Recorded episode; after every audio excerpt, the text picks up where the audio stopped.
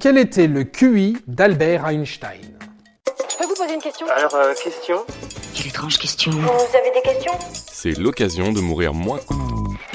Stop Je suis un physicien mondialement connu, né le 14 mars 1879 en Allemagne. J'ai eu diverses nationalités, allemande, apatride, suisse, autrichien, puis américain. Je suis l'auteur de la théorie de la relativité et de l'équation d'énergie la plus célèbre en physique, E égale mc2. Je suis le prix Nobel de physique en 1921 et ma photo la plus célèbre est celle où je tire la langue. Je suis le deuxième visage qui s'affiche lorsque l'on tape génie sur Google, après la gueule du génie d'Aladin. Je suis, je suis, je suis, je suis...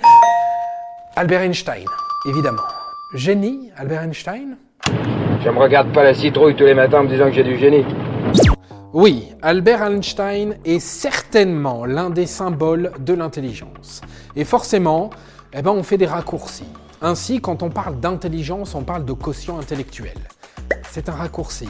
Oui, mais ça on y reviendra à la fin. Vient donc cette question existentielle. Quel était le QI du génial Albert Einstein? Vu que j'adore vous faire saliver avant de vous donner le score d'Albert, je vais déjà vous parler de son cerveau. Je me demande si sa cervelle est encore dans la carcasse. Eh bien non, son cerveau n'est plus dans la carcasse. En 1955, à la mort du célèbre physicien, on lui a ôté le cerveau pour l'étudier, et ainsi savoir s'il avait une particularité physique qui le rendait plus intelligent que la moyenne.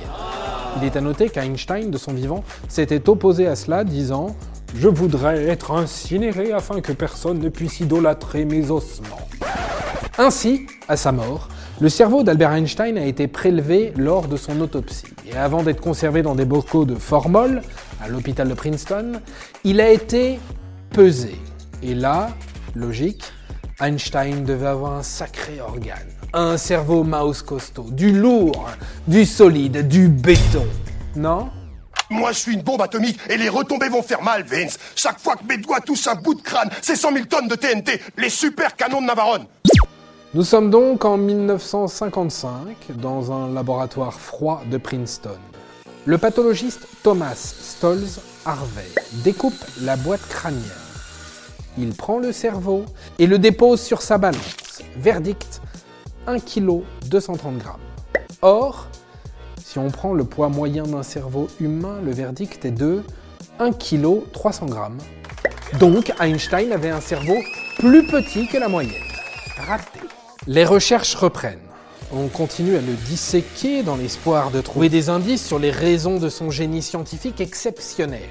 Les études ont révélé que le cerveau d'Einstein était en effet légèrement différent de la norme, bien que les différences observées ne soient pas suffisamment significatives pour expliquer entièrement son génie.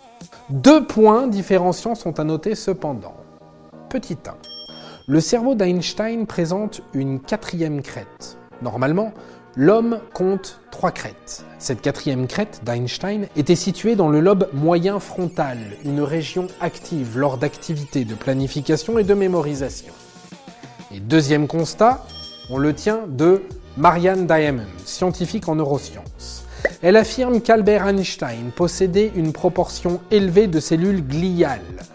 Ce sont des cellules formant l'environnement des neurones et dont les fonctions sont de soutenir, de protéger le tissu nerveux en apportant nutriments et oxygène, mais également d'éliminer les cellules mortes et de combattre les pathogènes. Et la neuroscientifique est formelle. Tout indique que les cellules gliales occupent une place dominante dans le développement de l'intelligence. Voilà la raison possible et certainement partielle du génie d'Einstein. Contrairement à ce que les gens croient, l'intelligence n'est pas une qualité individuelle, c'est un phénomène collectif, national, intermittent. Allez, je crois que je vous ai assez fait saliver sur le score d'Albert au test de QI. Mais sachez que vous allez être déçus. Le scientifique ne s'est pas prêté au test officiellement. Cependant, il est généralement admis que Einstein était extrêmement intelligent et qu'il avait un QI très élevé. Selon certaines estimations, son QI serait de 160, ce qui le classerait parmi les personnes les plus intelligentes de l'histoire. Il est à noter deux choses. Premièrement, il convient de noter que le quotient intellectuel n'est qu'une valeur relative de l'intelligence et qu'il ne peut pas être considéré comme l'unique indicateur de l'intellect d'une personne. Deuxièmement, est-ce que ce QI de 160 fait d'Einstein le plus intelligent ever? Eh bien, non. De nos jours, il s'agit d'un mathématicien australien ayant passé la quarantaine, un certain Terence Tao, qui vit paisiblement avec un QI de 230. Et voilà, maintenant, vous savez tout. Au revoir, messieurs, dames. C'est ça la puissance intellectuelle. Sapristi Avant de partir, attends, j'ai un truc à te dire. Viens découvrir notre podcast sexo, S'exposer. Deux minutes pour tout savoir sur la sexualité masculine.